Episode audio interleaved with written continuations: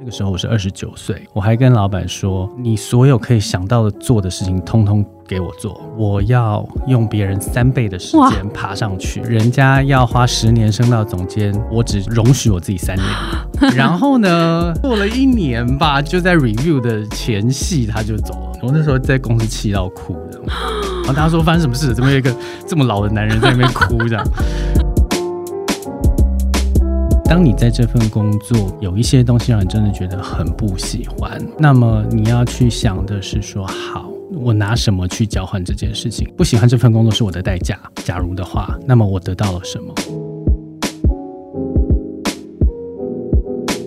？Hello，大家好，我是 Grace，欢迎收听。最近工作还好吗？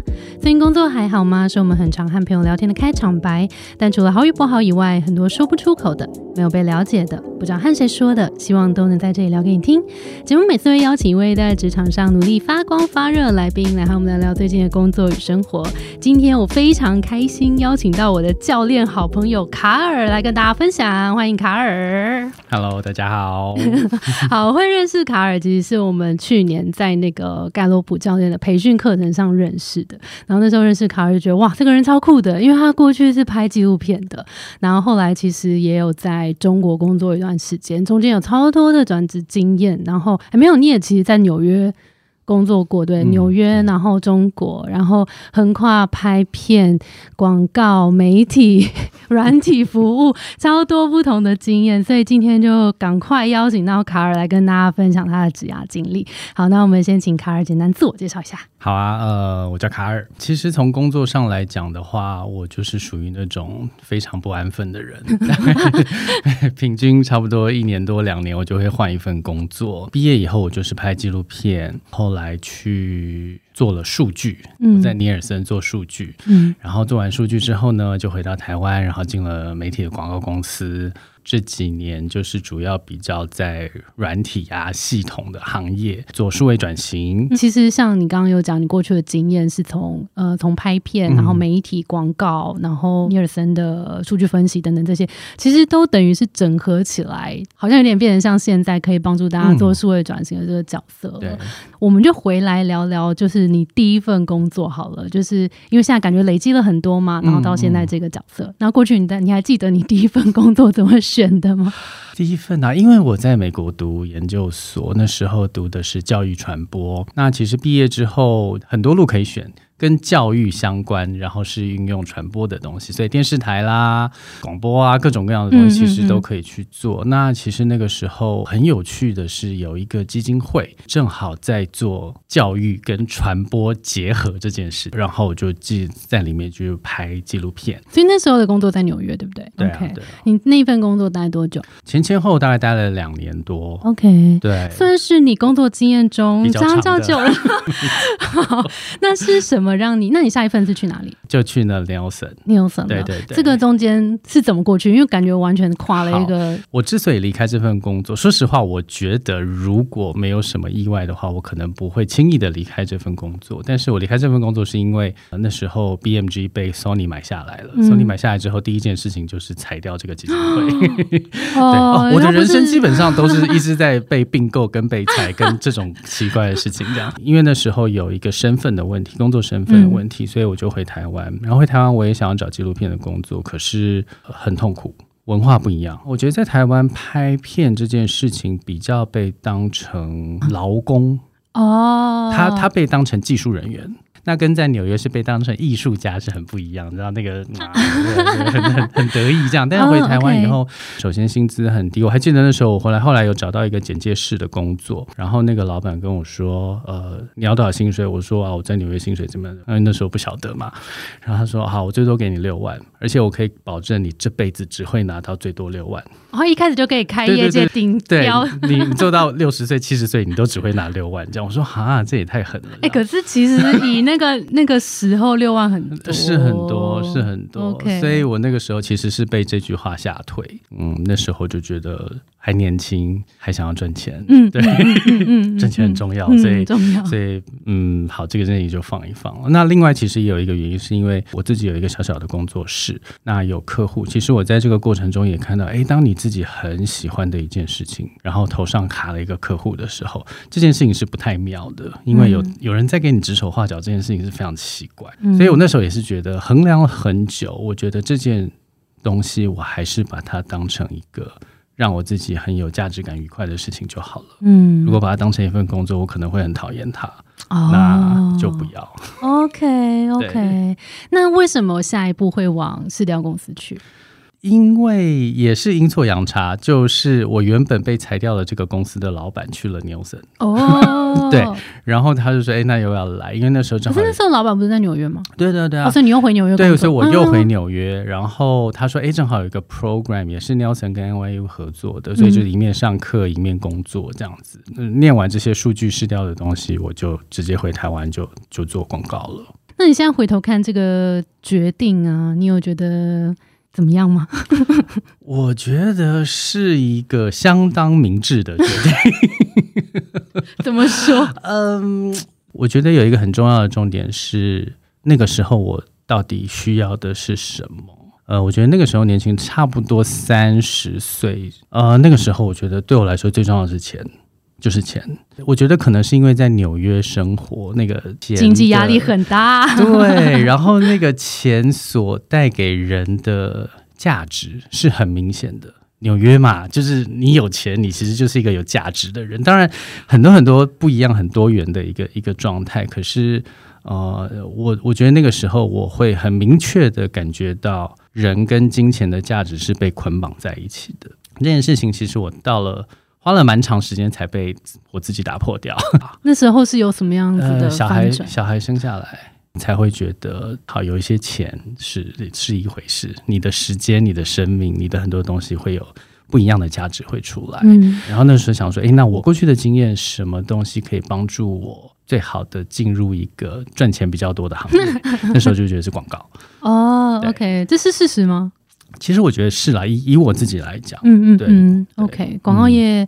可是我知道在台，就是台湾进广告一开始的啊嗯。门槛进一进去的时候对对对，entry 是超级低，是哦超级低，跳槽是最快的。OK，这就是为什么我会哦，在广告圈就是不停的跳，因为你每跳一次，你可能可以好了，那个时候了，也许会有三十趴、哇二十趴左右的一个提升。但是你嗯如果在原本的公司，就算你慢慢升上来，可能就是十五趴、十趴这样，嗯很不一样。OK，、嗯它特别的原因就是薪资吗？对于你来说，换工作的考量我？觉得在初期的确是，谁给我比较多钱，我就往哪走。哦，OK 一开始的确是这样子 OK，后来有任何改变吗？慢慢随着年纪大，你会发现你有一些东西不太对。以前我老板就说：“我只知道你不想要什么，你这个也不要，那个也不要，但是我不知道你要什么。”所以我老板也是蛮。包容的哦。我我老板对我蛮好，对，所以他说我帮不了你，因为我不知道你到底要干嘛这样啊、呃所以其实到后来会比较知道自己从知道自己不要什么，慢慢去看自己可能会要什么。嗯，可是要怎么样去靠近自己喜欢？卡尔是怎么找到这个喜欢的一些方向？去关注很多很多的东西，因为我很喜欢看各种各样的事情。慢慢你会发现，哎，这件事情好像有点有意思，嗯我就去。所以那个时候第一个跳就是从广告公司跳到雅虎嘛，就是去网络公司。因为那时候就觉得啊，网络公司一方面是太好玩，二方面是怎么看用屁股想都知道这会是很重要的未来。嗯，那你自己现在回想起，就是过去这段选择啊，你有觉得你有发现一些比较具体一些些可能喜欢或是一些不喜欢的元素吗？我举例哦，像我自己后来就发现，我就蛮在意这个东西是不是真实真诚的，嗯嗯，所以我就发现。客户。就是要要讲出来吗？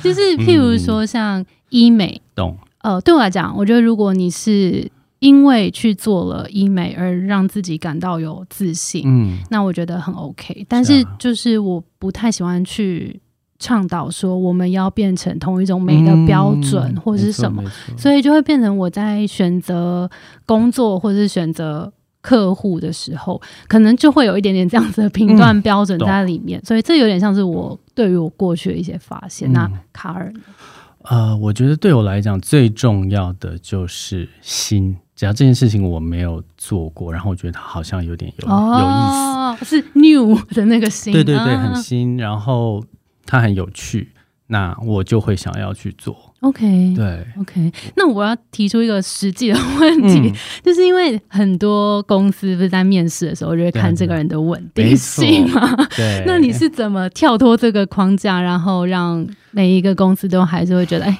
很信任卡尔？我觉得有两个层面。我觉得第一个层面其实可能是很重要的层面，是因为我一直可能在追逐一些比较新的东西，比较新的行业或比较新的产业。哦，它这样子类型本身就无所谓的，它就是反正你有人来做，啊你就来做。对，所以因为这个市场可能相相关的人是少的，那么他们也缺人，那可能你你愿意做，然后你也展示展现出了某一些能力或者是概念，那么他们说好，那你就来。嗯，所以我觉得其实这个外部的环境跟自己要对我得起来。自己是真的一定要对得起来，因为正好就没有人在乎。第二个就是说，可能在面试的时候，因为你看我又有理念思维、学习、搜集等等，所以其实我都是觉战略得思维的，对，就是我。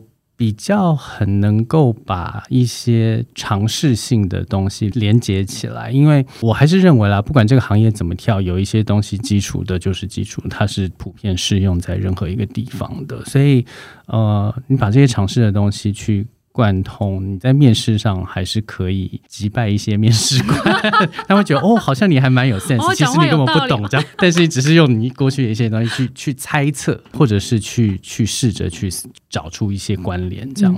就是刚刚好像卡尔有聊到说，追求薪水这件事是你在职涯初期很重视的事情嗯嘛。然后其实借由转换直接跳槽是一个最快的方式。那可能有时候 percentage 甚至可以到二十三十。嗯那如果像这样子在谈这个薪水的时候，我想要帮大家补问一下，有没有一些 tips 可以给大家？有，当然第一个就是先去了解行情。以广告圈来说好了，或者说在市场分工很细，每一种职位。那或者是同一种职位的不同的 title，甚至不同的公司都会有很大的差距。其实一模一样的一个做的一份工作，在 A 公司跟 B 公司可能就会有不小的差距了。呃，我觉得首先当然是如果圈子里面有朋友，或者是想办法有可能打听到，就先大概了解。你你可以先了解你的公司对方公司的一个底线，或者他们的一个平均，嗯，那你就知道你怎么谈。因为、嗯呃，当然你在谈的时候，对方一定会说：“那你现在把你的薪资条拿给我，那你薪资条好这样。这是可以的吗、呃，很多会这样、真的哦欸我对啊，蛮多会这样子的。o k 那他当然他会问说你现在薪资多少？好，比如说三万块或嗯三万五、那么呃他会说那你的期望是什么？你如果说五万，那他会觉得说啊你神经病哦，你要你要你要 百分之五十，你你是 是怎样？嗯对，可是呢，如果对方他们一般来说的确在那样子的位置，可能就差不多有五万的时候，这个差距是可以被说服的。你说好，嗯对我现在的确要求百分之五十的加薪，你心里知道他是给得起的，嗯他也会给。嗯，那你要做的就是说，你去告诉对方说为什么？嗯，你可以嗯说服他，你可以拿这百分之五十。哦，那这个东西有可能，譬如说，哦，因为过去的公司比较怎么样怎么样啊，那或者有些情况特别的一些一些一些原因，所以你的薪水会比一般人低，嗯。等等等等，类似像这样的东西，其实都是可以。当然了，要要说实话啦，不能不能唬，嗯嗯 重要重要，面试一定要说真话。嗯，真的，那呃，不要乱编一些东西。但如果说这个东西，嗯、是可以说服人的，那那我觉得就是啊、对方是可以理解。嗯，所以先打听这个大概的这个薪水的 range 可能在哪边，然后把那个现在自己实际的位置跟那个 gap 想办法去。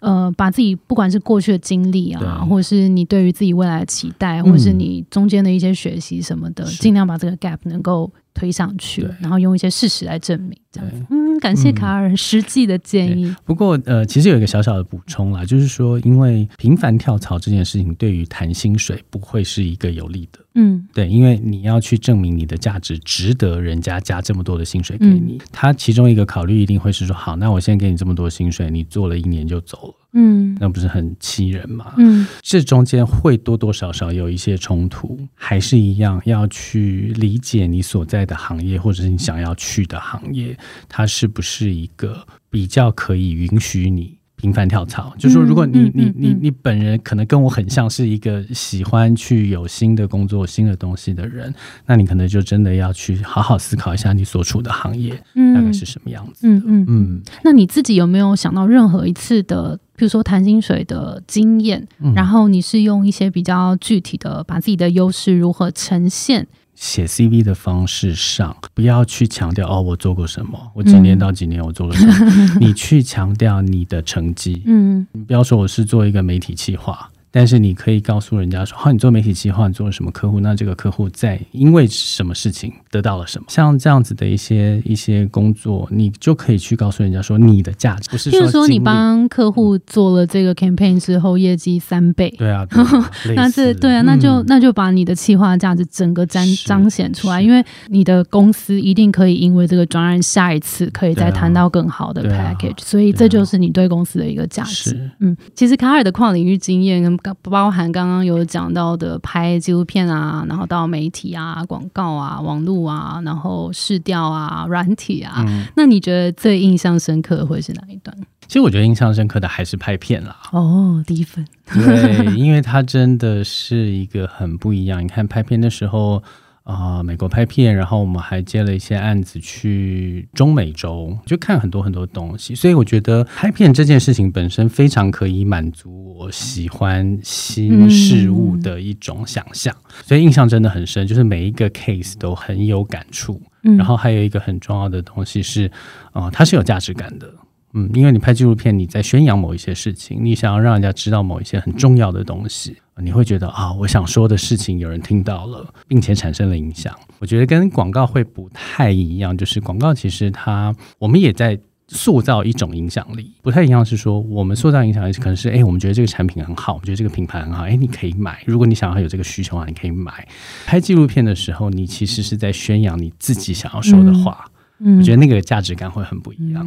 嗯，OK，那这么多段经历里面，有没有最不适应的工作？不适应的工作，除了第一份工作，好像都蛮不适应的，也也也没有，应该应该说啦，就是都会有各种各样的不喜欢或不舒服。呃，举例来说，像我曾经在一个非常非常好、非常好的一个公司，哪一个部分？呃，Adobe，它的好是首先它的品牌很好，这无话可说。然后人超级聪明，跟聪明人一起工作这样。但是我在里面的工作其实就是呃，因为我是做 sales operation，所以呃，我我我最重要的一份工作就是不停的去看 sales 的数字，然后我不停的想要去找出这个 sales 好或 sales 不好的一些原因。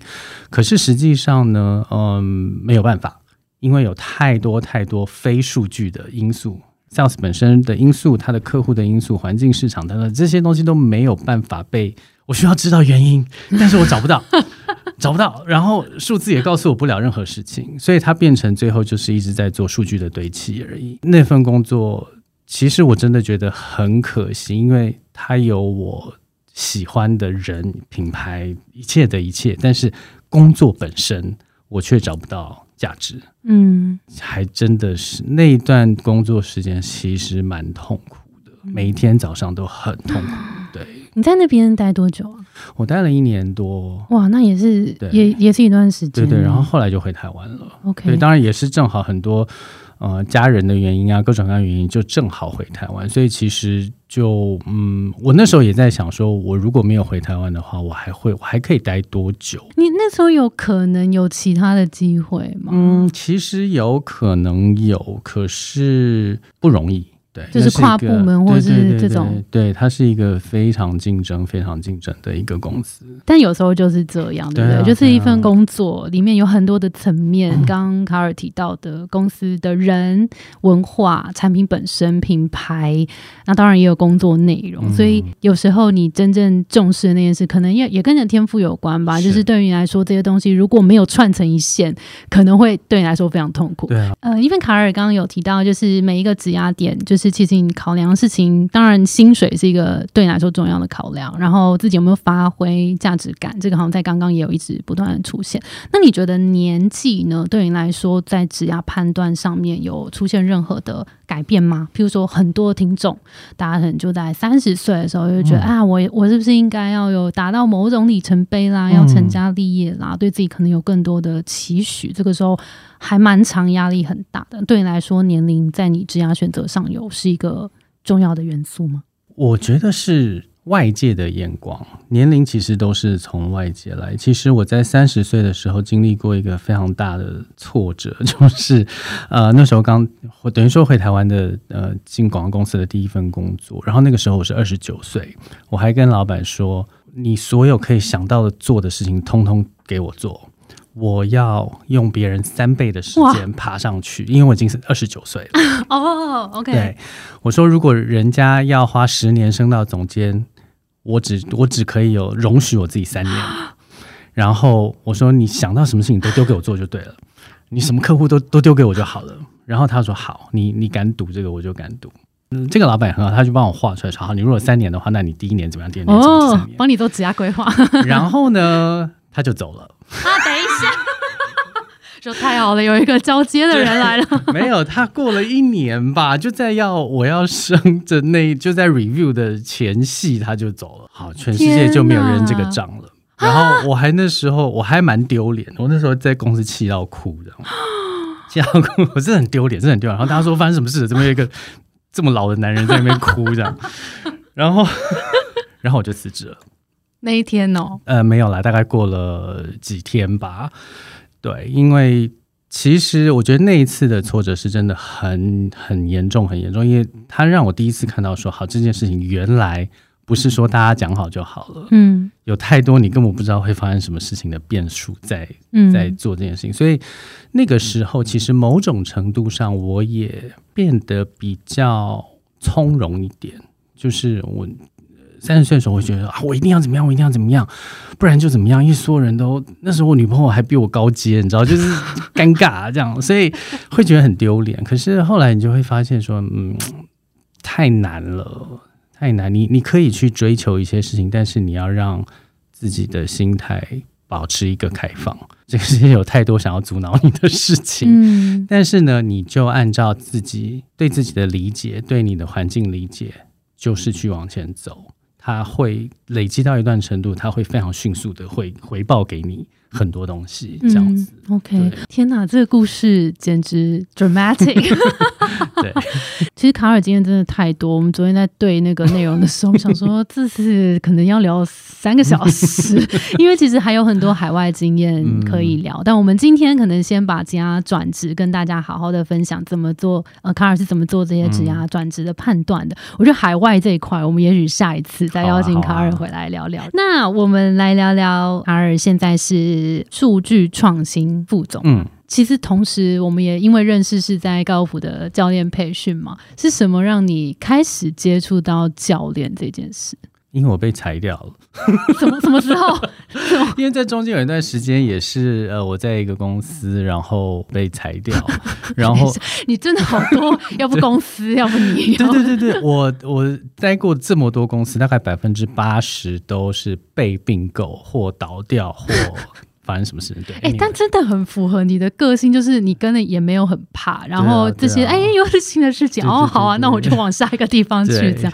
那呃，因为被裁掉之后，其实就焦虑，焦一，定的，嗯嗯。焦虑感很重，就想要找一些事情去填补空白。我其实一直对心理学有兴趣，然后我想要念心理学，但是正好一个朋友就跟我说：“哎、他在学教练。”我就说：“这什么东西啊？”说：“好好吧，管他的，我就去学。”但是其实学完之后就发现，哎、这件事情是是有意思的，一直到现在都一直有在上新的课啊，在学。嗯，啊你发现那个有意思是什么？我们以为我们的问题其实都不是我们的问题。好，这句话很诡异。嗯，嗯，对，但是就是说，像譬如说我老婆对我不好，或者是我的婚姻有问题，但是其实你真的聊聊聊，他们自己就会发现，哦，这都不是问题，这都只是问题的结果嗯等等。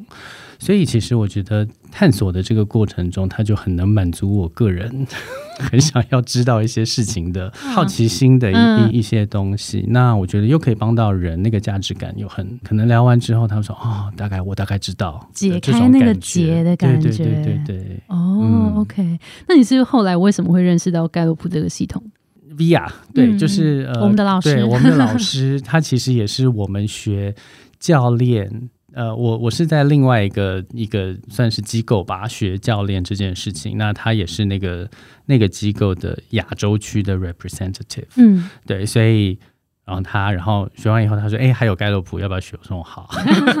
看出来你有学习的天赋。对对，没错，对，反正乱学一通这样子。嗯嗯嗯可是我觉得目前为止，我学下来，我觉得盖洛普的东西是最有用的。哦，怎么说？应该说最好用了，因为其实像譬如说你之前的那个优势思维的嗯线上课，我有上嘛。我我很喜欢的一块是你把天赋、还有职能、嗯还有价值观这三件事情合在一起。我觉得这这三件事情真的是工作上基本上已经涵盖所有的面向。它为什么会好用？是因为它可以被结合。嗯，我们我们以前在学纯教练的时候，其实讲的是一种状态。对，就是 A、B 双方的那个流动。对对对对对对对。但是呃，这个东西有时候会要看状况，对，嗯。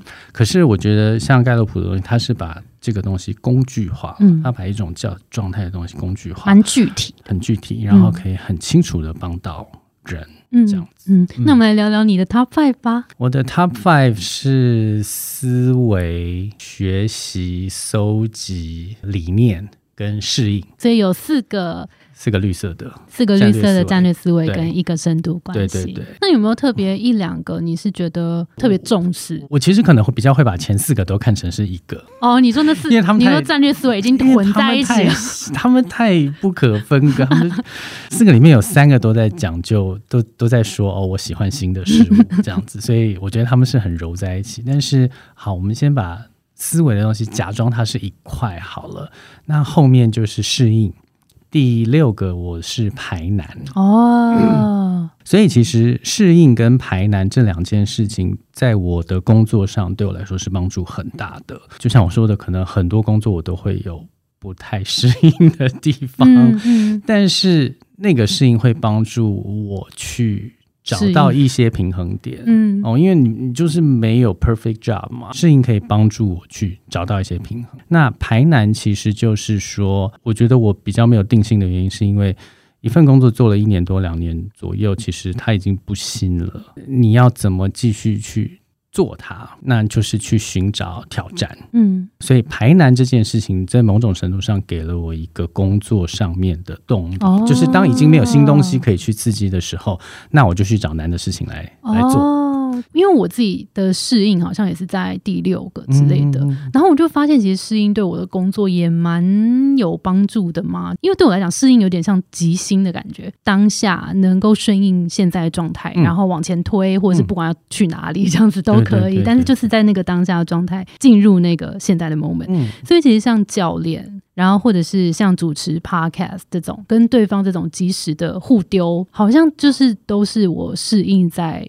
发挥的时候，然后就发现，其实，在进入这样子的 moment 的时候，我是还蛮有能量的，对啊，对啊，我发现你没有怎么在照蒋刚走，这是个非常当然的适应，这是当然的。对。那你自己的适应在你的工作上面有怎么样表现吗？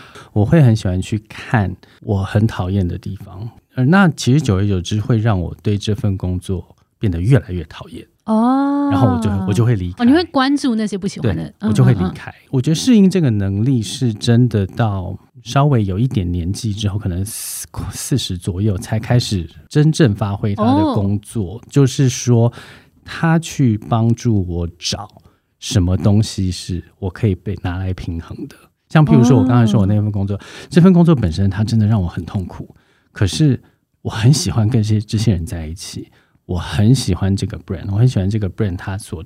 对待员工的很多很多的方式，所以这个适应它就是帮助你去平衡这些事情。除了我很不喜欢的这件事情之外，我还找到了很多我很喜欢的东西。嗯，那么这些东西可以帮助我继续走下去吗？或者说再多走一阵子吗？嗯，或者是也许我又发现到了，像你刚才说的，也许我找到了另外一种角色。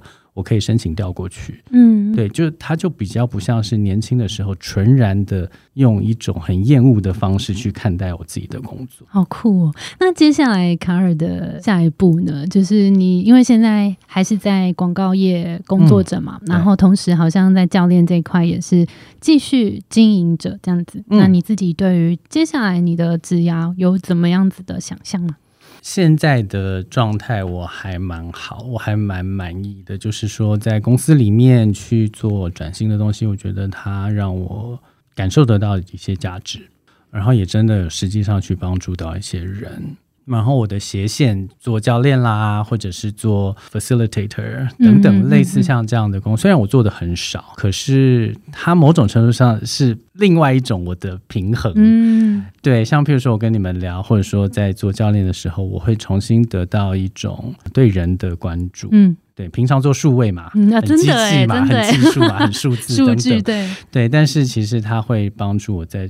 重新去关注人这件事情哦，嗯，所以我希望下一步可以继续，反正我我我就会继续这样子走下去了。目前我觉得好像找到了一个蛮好的一个状态，很棒。大家也可以期待一下，因为卡尔也是要加入我们一起教练这个行列了。所以如果也想要找他教，因为我其实认识卡尔也这样子有一年了嘛，差不多。嗯，然后我们其实中间也吃过很多次饭，然后我觉得卡尔给人的感觉就是会觉得是一个温柔坚定的感。觉不会叫你一定要做什么，然后会给你很多那种很像 consulting，很像一定要顾问的那种感觉。但是因为教练本身就不是这样子的角色，教练是透过引导问你很重要的问题，让你真的可以去好好的去思考过去可能自己没有思考过的问题。所以经由这个思考，然后跟讨论之间。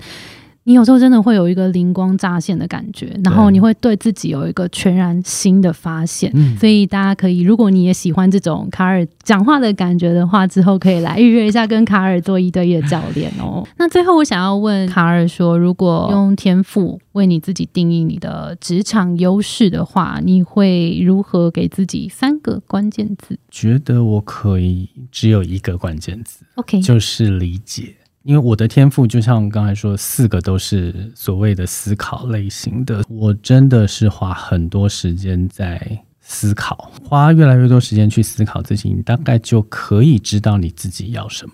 当你知道你自己要什么的时候，你的方向就会瞬间变得很清楚。面试的人是看得到的，你一定要相信，没有人是笨蛋。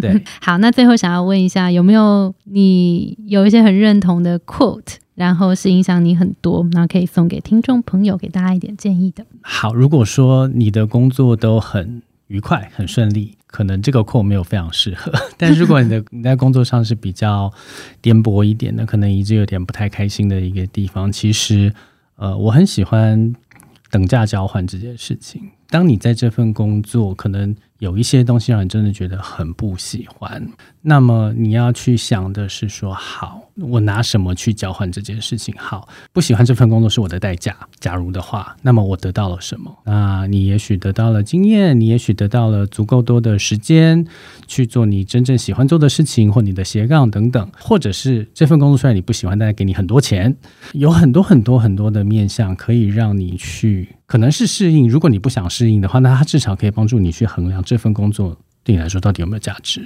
如果这个等价交换的天平是平衡的，那你至少还可以继续往前走。如果它有很明显的倾斜，你不喜欢的东西实在太重了，那你就赶快找工作。嗯，我觉得这是一个很好的衡量的标准。嗯，就是今天如果我不喜欢，有什么东西可以换得我这个不喜欢的心情呢？它值得吗？对，嗯。然后如果它值得的话。也许我们再给他一点时间。嗯那如果真的再也受不了了，就是这个衡量很重要。嗯非常感谢卡尔今天精彩的分享，嗯，谢谢。好，那我们今天节目就到这边了。我们的节目是最近工作还好吗？如果你在职涯上有遇到任何的烦恼，欢迎到节目资讯栏看我们更多的服务。谢谢你的收听，我是 Between Ghost 的 Grace。